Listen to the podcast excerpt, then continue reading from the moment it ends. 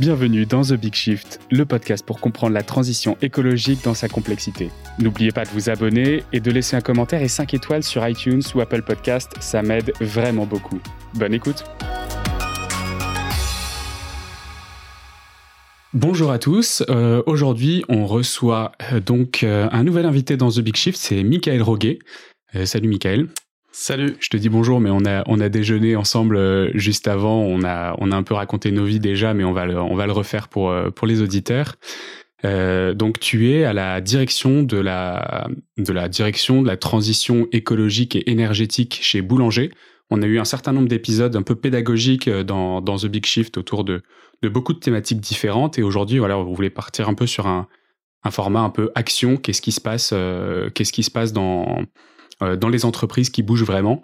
Euh, et du coup, euh, voilà, bah écoute, je te, je te laisse te présenter, me dire un peu bah, quel était ton déclic, qu'est-ce que tu as fait avant de travailler chez Boulanger et, ce que tu fais aujourd'hui chez eux. Bonjour Xavier et merci pour l'invitation dans ton podcast. C'est un plaisir de passer ce moment avec toi. Donc moi, je m'appelle Michael Roguet, j'ai 39 ans, je suis marié, je suis papa de trois enfants de 5, 8 euh, et bientôt 10 ans. Euh, moi, je suis ingénieur de formation dans l'électronique et l'informatique. Et euh, après mes études, je suis parti dans, le, dans le monde de la transition digitale des entreprises. et j'ai passé 15 ans dans différentes entreprises spécialisées.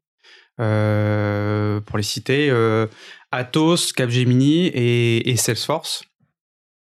Et euh, au bout de ces 15 années, j'ai effectivement euh, eu un déclic et une volonté de, changer de combat euh, pour passer sur les enjeux de transformation écologique des entreprises. À titre personnel, ça fait quelques années que j'ai changé beaucoup de choses dans ma vie avec ma femme et ma famille sur ces enjeux de transition écologique, en faisant des transitions sur de nombreux pans financiers, énergétiques, euh, alimentaires, biens de consommation. Et... Des exemples euh? Et Des exemples, euh, oui. bah, on, on, mange, on ne mange quasi plus de viande. on ne prend plus l'avion. je te citais tout à l'heure, lors du notre déjeuner, les jouets des enfants à Noël, c'est quasi que des jouets d'occasion. sur la finance, j'ai quasi plus rien dans les banques traditionnelles. C'est-à-dire que j'ai voulu positionner mon argent aussi sur des positionnements à impact pour pour euh, que, le, que, mon argent serve à des projets à visée transition écologique. Et donc au bout de ce chemin-là, euh, l'étape euh, d'après, plus j'avançais, plus je me suis dit l'étape d'après, c'est aussi que je je m'engage et j'utilise mon énergie professionnelle aussi sur les enjeux de transition écologique. Euh, et c'est comme c'est ainsi que j'ai rejoint Boulanger pour m'occuper de ces enjeux-là. Ok, super intéressant. Alors ton titre chez Boulanger, c'est Leader Planète ou Planète Leader, je sais plus. C'est Leader Planète, tout à fait. Leader Planète. Euh, pourquoi est-ce que c'est pas juste euh, directeur de la de la transformation euh, écologique C'est quoi le, truc derrière ça? Ouais, ce qu'on a voulu ce qu'on a voulu marquer à travers ça. Donc effectivement, je suis arrivé pour monter une nouvelle équipe qui s'appelle l'équipe Planète, rattachée au comité de direction.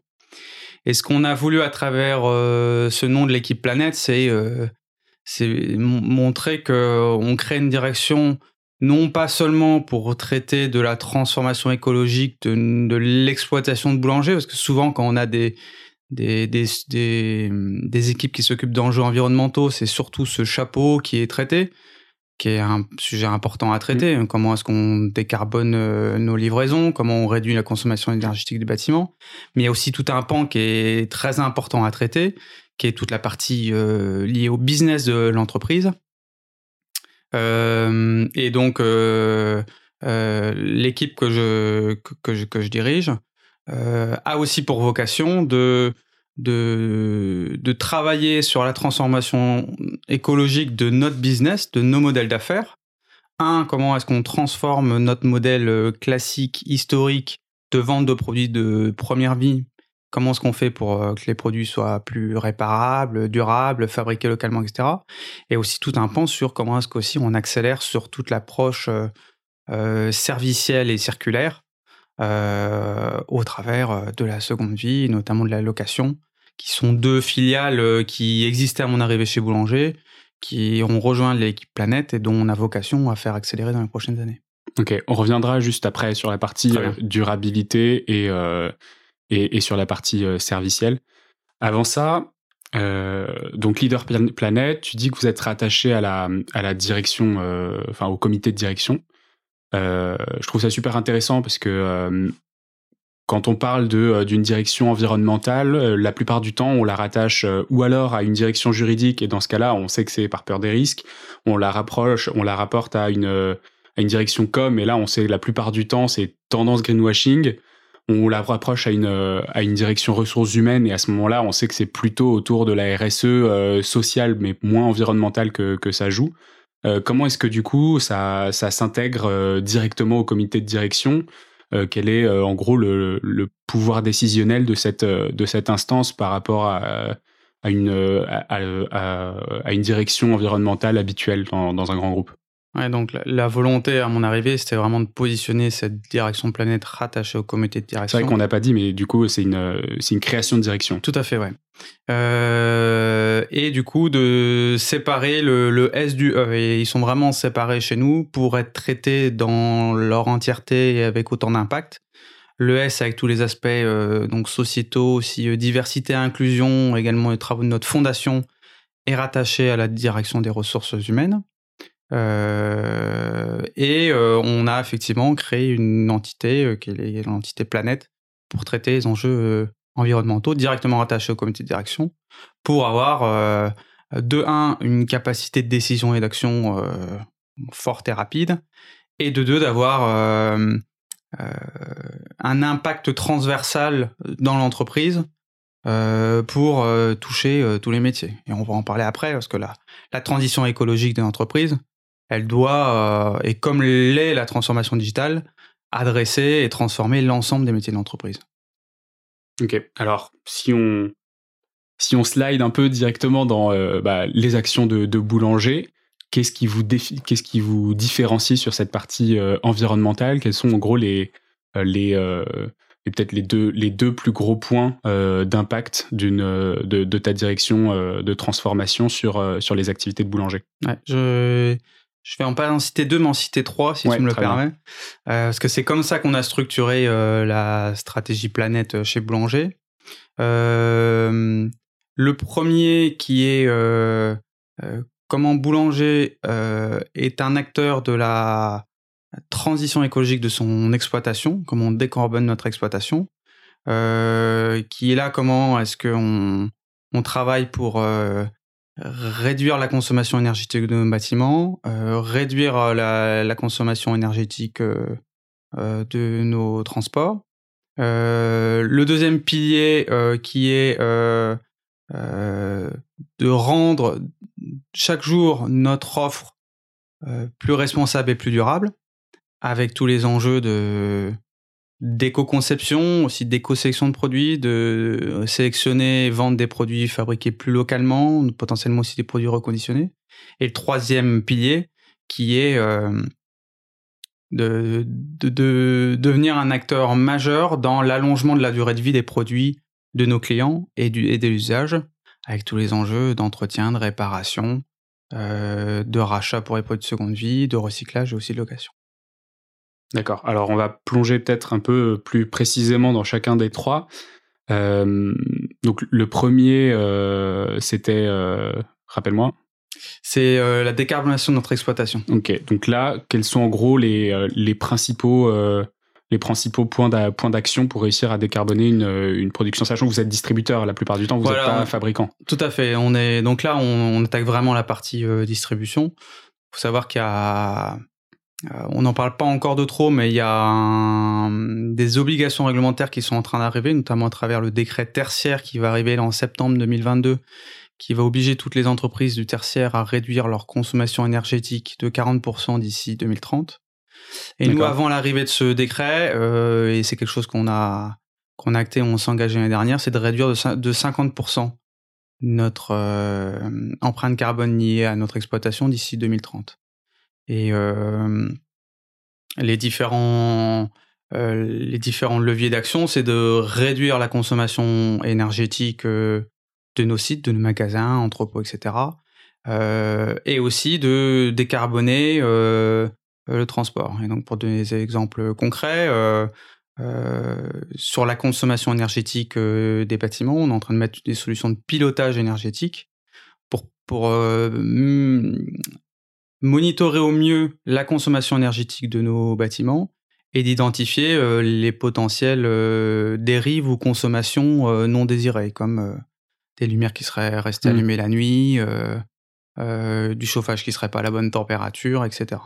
Et un autre exemple, par exemple, sur le transport, donc, et pour montrer aussi des exemples concrets, on s'est engagé dès l'année dernière à, à, réduire notre empreinte carbone liée au transport. Euh, pour atteindre moins 15% d'ici deux ou trois ans. Et là, en s'engageant avec un, organisme qui s'appelle Fred 21, qui est un sous-organisme de l'ADEME. Euh, et là, on a eu les résultats euh, de l'année 2021 et on a réussi à réduire en un an de 13% cette empreinte liée au transport. Et les différentes actions pour faire ça, c'est notamment le multimodal, quand on peut transporter des produits par euh, rail ou par barge, euh, on le fait, on accélère là-dessus. Augmenter le chargement des camions et aussi utiliser des carburants alternatifs comme euh, le biogaz ou l'électrique quand c'est possible. Hmm. Alors pour faire ces trucs-là, comment est-ce que vous comment est-ce que vous arrivez à, à faire les calculs de ces de ces analyses de cycle de vie Qui vous accompagne là-dessus? Est-ce que vous les faites vous-même? Euh, quand tu dis on arrive à diminuer de 13% sur un an, euh, d'où viennent les chiffres en fait? Est-ce que c'est euh, est-ce que du boulanger? Est-ce que vous êtes accompagné par des par des cabinets là-dessus? Oui, on est on est accompagné. on a eu un cabinet qui nous a accompagné sur toute la mesure de notre empreinte carbone et l'écriture de notre trajectoire de réduction. Et après spécifiquement axe par axe, on va travailler avec soit de la méthodologie interne, soit des des organismes externes euh, pour euh, écrire le plan et s'assurer qu'il va dans le bon sens et, effectuer les bonnes méthodes de calcul. Quand je te parle des 13% de réduction liée au transport, c'est Fred 21 justement, qui est un organisme qui est utilisé par beaucoup d'acteurs et pas que dans la distribution, qui dépend de l'ADEME, qui nous certifie, qui eux-mêmes ont fait les calculs, qui ont certifié effectivement euh, de l'atteinte de ces résultats. Ok. Le deuxième pan du coup, c'est toute la partie fournisseur. Euh, on reviendra d'ailleurs parce que vous avez, euh, vous avez une marketplace, mais du coup qui va considérablement augmenter le nombre de vos fournisseurs, j'imagine. Euh, tu dis que vous faites très attention à la sélection, à la construction, à l'éco-conception des produits. Comment est-ce que ça s'articule? Est-ce que du coup vous faites des bans de certains produits sur votre, sur votre plateforme? Ouais, Là-dessus, donc plusieurs choses. Déjà, on a un levier d'action fort, à savoir sur nos produits en marque propre, qui représente une partie de notre chiffre d'affaires. Et là, on, on mène des, grosses actions d'éco-packaging et d'éco-conception de nos produits. Euh, on a aussi des enjeux qu'on appelle nous d'éco-sélection sur les produits de marques internationales, des grandes marques. Euh, comment on fait pour euh, les sélectionner et sélectionner des produits qui soient responsables durables et aussi de mettre en avant et de sélectionner de nouveaux acteurs, de nouvelles marques qui sont prêtes à s'engager pour avoir des, des, produits, proposer des produits plus vertueux pour la planète. Et donc, euh, pour donner des, des exemples, euh, sur l'éco-conception, par exemple, de nos produits en marque propre, euh, l'année dernière, donc en, 2000, en 2021, on a, on a repensé complètement un de nos produits phares qui s'appelle le Multiplug. Je sais pas si tu vois ce que c'est. C'est un petit appareil à raclette deux personnes et tu peux le mettre en, série avec un deuxième, etc. Pour faire comme ça sur euh, ton chemin de table. Voilà. Et puis tu prends du coup, euh, bah, si t'es quatre personnes, t'as juste besoin de deux et puis tu peux augmenter comme ça. D'ailleurs, au passage, euh, t'as pas besoin d'en acheter 8, sinon tu peux en acheter que deux, et puis en louer euh, deux dans nos magasins en courte durée euh, si t'as besoin, si t'as des invités, parce que t'as pas besoin forcément d'acheter d'acheter quatre appareils. Hein. C'était une aparté. Et donc ce produit-là, donc on l'a pris et on l'a entièrement repensé, éco-conçu, et on a réussi à réduire de 20% sa consommation énergétique et de 20% l'utilisation de matière de cet appareil. Donc la nouvelle version qui est sortie en 2021 euh, a été complètement euh, repensé par rapport à, la précédente version. Euh, sur les produits des marques internationales, on n'en est pas encore à bannir des produits qui seraient d'un mauvais indice de réparabilité ou un mauvais indice énergétique. On est plutôt dans la récompense des, acteurs qui sont prêts à fournir des produits plus réparables ou durables, en mettant en avant, par exemple, les lave-linges qui sont en label A ou B en classe énergétique ou avec un bon indice de réparabilité. mettant en avant sur notre site boulanger.com ou, ou, en magasin, effectivement en montrant en avant que ce sont les produits les plus vertueux. Et puis, sur notre volonté d'accompagner de nouveaux, nouvelles marques, de nouveaux produits qui se lancent. Par exemple, l'année dernière, on a lancé en exclusivité euh, Bob le lave-vaisselle. Je ne sais pas si tu vois mmh. ce que c'est. C'est un petit lave-vaisselle euh, euh pour euh, fabriquer entièrement en France, dont le, les, les, les, fondateurs ont, ont, vraiment mis à cœur à avoir un produit 100% fabriqué en France. Euh, et là, nous, c'est le genre de produit où effectivement, on, a envie d'accompagner euh, ces entreprises euh, qui sont pour nous des acteurs du changement.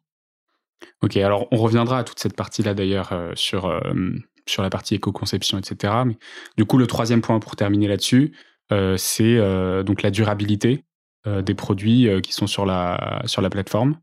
Est-ce que tu peux nous en dire plus là-dessus? Oui, alors là, au-delà de la durabilité des produits, c'est aussi une fois qu'on a vendu euh, les produits à nos clients, comment est-ce qu'on fait pour les accompagner dans l'allongement de la durée de vie de leurs produits? Et d'ailleurs, je dis que c'est à destination de nos clients, mais pas forcément. Et tu vas voir dans les exemples que c'est vraiment à destination de tous les Français. Euh, et donc euh, là-dessus, c'est vrai que tout ce qui tourne là-dessus autour de l'économie circulaire, dans les années à venir, on était plutôt sur bon, ok, une fois qu'on a vendu le produit, comment est-ce qu'on fait pour proposer des solutions de recyclage? Mais nous, on est vraiment en train de travailler pour, en amont du recyclage, proposer les solutions pour euh, pour euh, allonger la durée de vie des produits. Ça, mmh. pour donner euh, quelques chiffres, en France, sur une année, il y a à peu près 1,5 million de tonnes de déchets électriques et électroniques qui sont générés. Donc nous, notre responsabilité, c'est et notre volonté, c'est de réduire ce, nombre de déchets électroniques. Et donc, une première chose à faire que nous faisons, c'est déjà de bien accompagner euh, les clients qui viennent en magasin dans le choix du bon produit. C'est bête à dire, mais effectivement, si, tu viens en magasin et que tu achètes euh, le, bon lave-vaisselle avec euh, euh, le, bon, la bonne quantité, enfin le, le bon dimensionnement pour, pour, ton, pour ton besoin à un instant donné, avec la bonne consommation, etc., c'est sûr que c'est un produit que tu vas pouvoir utiliser plus longtemps. Mmh. Deuxième chose, c'est comment est-ce que tu fais pour bien entretenir euh, ce lave-vaisselle? Euh, On a à peu près 50% euh, des produits nous, qui arrivent dans nos centres de réparation à cause d'une panne sont dus à un défaut d'entretien.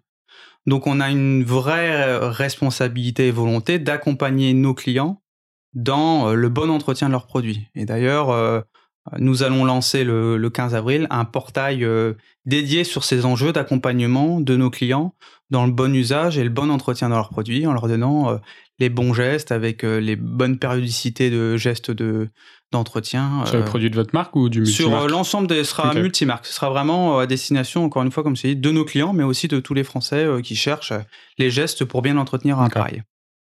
Ensuite, on a les enjeux de réparation. une fois que le produit ne marche plus, comment est-ce qu'on accompagne les clients dans la réparation? Et là-dessus, on, historiquement, on a toujours eu des ateliers en magasin. Chacun de nos magasins ont un atelier de réparation qui permet de réparer euh, des produits, qui soient sous garantie ou hors garantie. Et aussi, depuis l'année dernière, on propose aussi des solutions d'auto-réparation, où depuis le site boulanger, tu peux accéder à un outil d'autodiagnostic, euh, de tutoriel de réparation, et également euh, d'achat de pièces de rechange pour pouvoir réparer par toi-même. De manière à pouvoir du coup proposer de la réparation, oui, à des gens qui n'ont qui ont envie de réparer par eux-mêmes ou des gens qui ont envie qu'on le fasse pour eux. Euh, et après, on a tous les enjeux de rachat de produits. Une fois que tu ne veux plus de ton produit, comment est-ce que tu fais pour le, pour le revendre? Et là, on rachète en magasin. les solutions de recyclage, on en a parlé, donc voilà, une fois que le produit vraiment arrivé à la fin, fin de vie, comment est-ce qu'on fait pour bien le recycler? Tous nos points, tous nos magasins et euh, nos solutions de livraison sont des solutions de, de, déposer un produit qui ne marche plus, où on va le recycler. Euh, et enfin, euh, en modèle alternatif, on propose les solutions de location, qui là permet à un client d'accéder à l'usage d'un produit plutôt qu'à la possession. Euh, et là, on se rend compte que ces, euh, ces besoins sont, sont de plus en plus nombreux. On a plein de clients qui, qui veulent juste avoir l'usage d'un produit et pas le posséder. Et en plus, ça répond à des besoins notamment provisoires et évolutifs de, de nombreuses personnes. Ok. Une question que je me pose du coup quand tu parles de, réparabilité, c'est c'est presque contraire en fait aux intérêts d'un groupe de, distribution de, produits qui a quand même tendance à vouloir faire du profit et donc du volume. Comment est-ce qu'on fait pour aligner des intérêts de euh, produits réparables sur, euh, sur, une plateforme et en même temps d'intérêts financiers pour votre groupe? Parce qu'il doit y avoir un vrai enjeu là-dessus en fait, tout, l'enjeu, c'est de satisfaire, euh, euh, le client et d'avoir des clients fidèles. Boulanger, on se dit être une marque utile de sens et de lien. Donc, bien évidemment, on doit accompagner euh, les Français à choisir les produits qui répondent le mieux à leurs besoins. et en même temps, on doit les accompagner à allonger la durée de vie de leurs produits. Et ça développe l'approche servicielle de Boulanger qu'on souhaite absolument développer. C'est-à-dire que euh, on veut absolument que euh, on soit considéré comme une enseigne qui, oui, distribue les produits, les bons produits, mais aussi une enseigne qui accompagne dans toute l'approche servicielle et l'allongement de la durée de vie du produit, qui est aussi une approche euh, économique pour nous, parce qu'effectivement, quand on, aide des clients à réparer, qu'on répare leurs produits, ou qu'on leur rachète, ou qu'on leur loue, ça développe le business de boulanger. Ok, et du coup, est-ce qu'il y a un vrai travail autour de euh, donc tu dis l'allongement de la durée de vie des produits. Est-ce qu'il y a un, est-ce y a un travail autour de euh, euh, l'obsolescence programmée ou parce que fondamentalement c'est aussi dans votre intérêt de récupérer des produits qui ne fonctionnent pas, qui sont plus sous garantie? Pour pouvoir proposer un service de réparation. Est-ce que du coup il y a, y a des alignements d'intérêt là-dessus aussi ou est-ce que c'est plus compliqué à voir? Non, nous on a on a on n'a pas d'enjeu à ce que euh, on vende des produits qui qui vont revenir en magasin. Nous le but c'est que les clients euh, partent avec le bon le bon produit et puissent le faire durer le plus longtemps possible. Donc on a on a à la fois un enjeu de vendre les produits euh, les plus réparables, durables, qui vont aussi consommer le moins d'énergie possible, etc. Et les accompagner dans l'allongement de la durée de vie de leurs produits. J'avais vu un truc intéressant là-dessus euh, sur euh, sur votre plateforme. Je me suis un peu baladé du coup sur la plateforme de Boulanger avant l'entretien. Euh, il y a un truc que j'avais jamais vu avant, c'était la possibilité du coup de choisir au moment où je au moment où je regarde par exemple, je regardais des ordinateurs, on pouvait regarder en fonction de l'indice de réparabilité plutôt qu'en fonction de prix croissant, prix décroissant, populaire, pas populaire. Et j'avais trouvé ça assez intéressant. C'est c'est quelque chose qui est difficile à mettre en place ou n'importe ou la Fnac, Darty pourrait le faire aussi? Non, là-dessus, et, merci de l'avoir noté, parce que c'est un gros travail qui a été fait par les équipes l'année dernière. C'est effectivement de mettre dans ces filtres de recherche l'ensemble des filtres de, de recherche euh, planète, on va dire, permettant à un consommateur de pouvoir euh, faire des recherches euh, vis-à-vis de, de critères écologiques, notamment donc tu as l'indice de réparabilité, mais tu as également le label énergie, tu as le pays de fabrication maintenant aussi accessible. Et tu as aussi ce que le produit, je peux le trouver en reconditionné ou en location. Et en fait, techniquement, c'est pas compliqué. par contre, c'est un choix de l'enseigne de l'afficher parce qu'il y a tellement de critères qu'on pourrait mettre en avant dans les fils de recherche pour d'abord mettre en avant des critères commerciaux et potentiellement des critères de mise en avant de marque que oui, c'est un, un, choix de l'entreprise de les mettre fortement en avant et de pousser à, à une consommation plus responsable. Ok.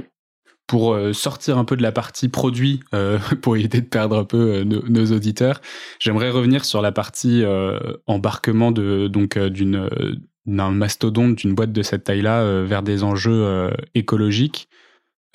comment est-ce qu'on fait, sachant qu'en plus tu es parti de zéro, donc tu as été recruté il y a un peu plus d'un an pour créer cette, cette direction de la transition écologique. Comment est-ce qu'on fait pour imprimer cette marque sur tout le groupe, pour lancer une, une, nouvelle direction Est-ce que c'était quelque chose qui était déjà en, cours de route avant ton arrivée ou est-ce qu'il a fallu tout monter? Déjà, en fait, et ça a été aussi une des bonnes surprises à mon arrivée, c'est que ce, bon sens écologique, j'allais dire, faisait déjà partie de l'ADN de, Boulanger et des, collaborateurs. Si on revient 65 ans en arrière, en fait, Boulanger a été créé par les frères Boulanger, euh, euh un commerçant et un ingénieur, et en fait, euh, toute leur activité s'est montée autour de la vente et la réparation euh, de, de radio. Et d'ailleurs, ils, faisaient tout ça en vélo dans les centres-villes. Et donc, euh, euh, tu vois que dès la base, dès l'approche, c'était, euh, je appelle ça du bon sens écologique parce qu'à l'époque, ils faisaient pas forcément ça pour des raisons écologiques, mm. Mais c'était du bon sens de dire je vends des appareils radio et j'aide les clients à réparer pour faire durer euh, durer leurs produits.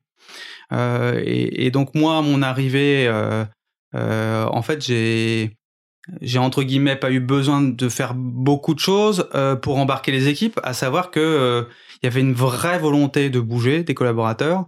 Certains s'étaient déjà mis en action, d'autres euh, y allaient de façon plus modérée parce que Boulanger n'avait pas encore affiché sa vraie conviction et sa vraie volonté d'avancer sur les sujets. Et rien que le fait de poser une direction planète rattachée au comité de direction, ça a libéré beaucoup d'énergie plus moi le fait que je pose une stratégie, une vraie et des vraies ambitions à court et moyen terme sur le sujet, euh, ça a permis d'embarquer euh, assez rapidement les collaborateurs. Après, il y a toujours tout un enjeu de comment est-ce que euh, j'embarque vraiment tout le monde, mmh. comment je les sensibilise aux vrais enjeux écologiques, comment j'aide chaque métier à transformer profondément sur les aspects environnementaux. Euh, que là on a on a vraiment attaqué et qu'on pousse fort mais mais globalement euh, il y avait déjà une énergie euh, très forte qui avait envie de se mobiliser sur le sujet. Ok. Et du coup, du coup, tu parlais des objectifs court moyen terme. C'était quoi? Et ensuite, tu me dis comment est-ce que je les embarque concrètement? Bah, du coup, est-ce qu'il y a des exemples de comment est-ce qu'on embarque une équipe sur ces sujets? Ouais. Donc, les objectifs qu'on a écrits, c'est de réduire notre empreinte environnementale de 50% d'ici 2030 et de mmh. contribuer à la neutralité carbone en 2050. Euh, ça paraît des objectifs. On dit contribuer à une neutralité carbone parce qu'évidemment, ça n'a pas de sens de le dire au niveau, euh, au niveau d'une entreprise. Forcément, ça se fait à un niveau systémique, à un niveau mondial, un minima à niveau d'un pays. Mais ça, on ne peut pas dire qu'une entreprise atteint une neutralité carbone, ça n'a ça, ça, ça pas de sens.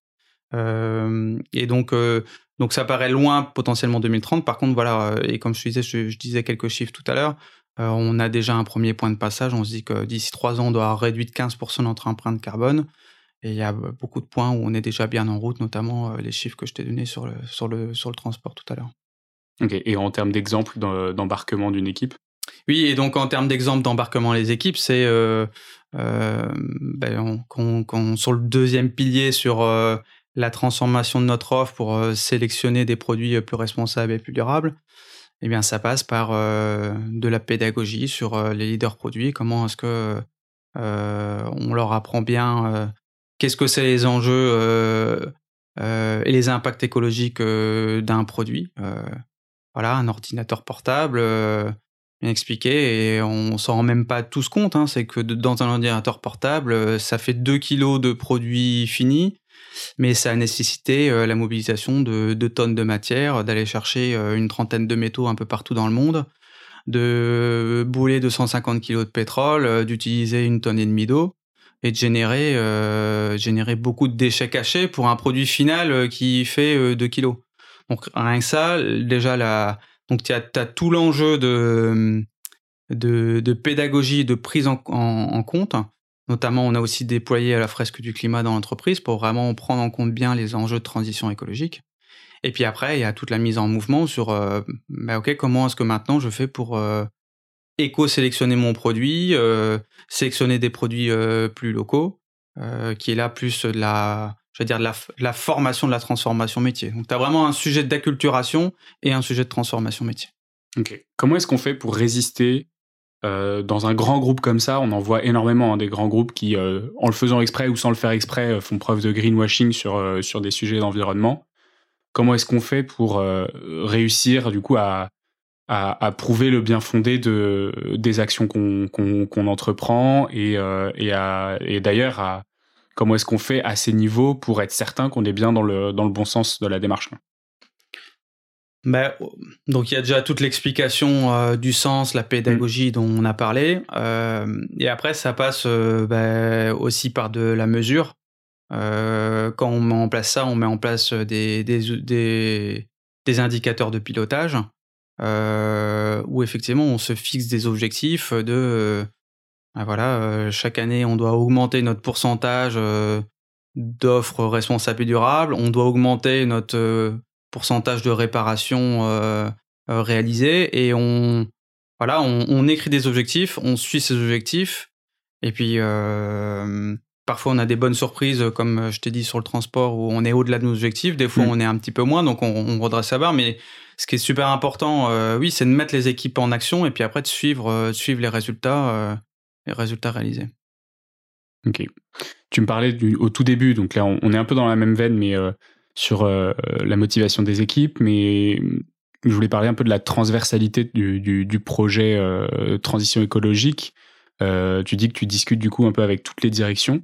Comment ça se manifeste Est-ce que c'est difficile Est-ce qu'il y a besoin de les faire communiquer entre eux comment est-ce que, quel est, le pouvoir de ta direction qui est pas du tout une direction axée production sur, euh, la vision de l'entreprise et sur, le quotidien? Le, rôle de la direction planète, c'est euh, de fournir la, bonne acculturation et le bon accompagnement aux différentes équipes. Maintenant, c'est pas la direction planète qui opère la transformation. Et euh, comme j'ai dit au début, moi, je viens des enjeux de transformation digitale. Mm c'est le, le, même sujet, c'est-à-dire que pour opérer une bonne transformation digitale dans l'entreprise, c'est pas l'adage euh, d'une personne ou d'une équipe, c'est l'adage de toute l'entreprise. Toute l'entreprise doit se transformer. Et donc sur les transformations, les enjeux pardon de transformation écologique, c'est la même chose, c'est-à-dire que ben, je reprends l'exemple du transport. Euh, la personne qui a opéré la la réduction de l'impact environnemental euh, de notre fret, c'est la personne qui est dans la direction de la supply chez nous, qui s'occupe du transport, qui euh, a opéré le plan de transformation écologique de, de son activité.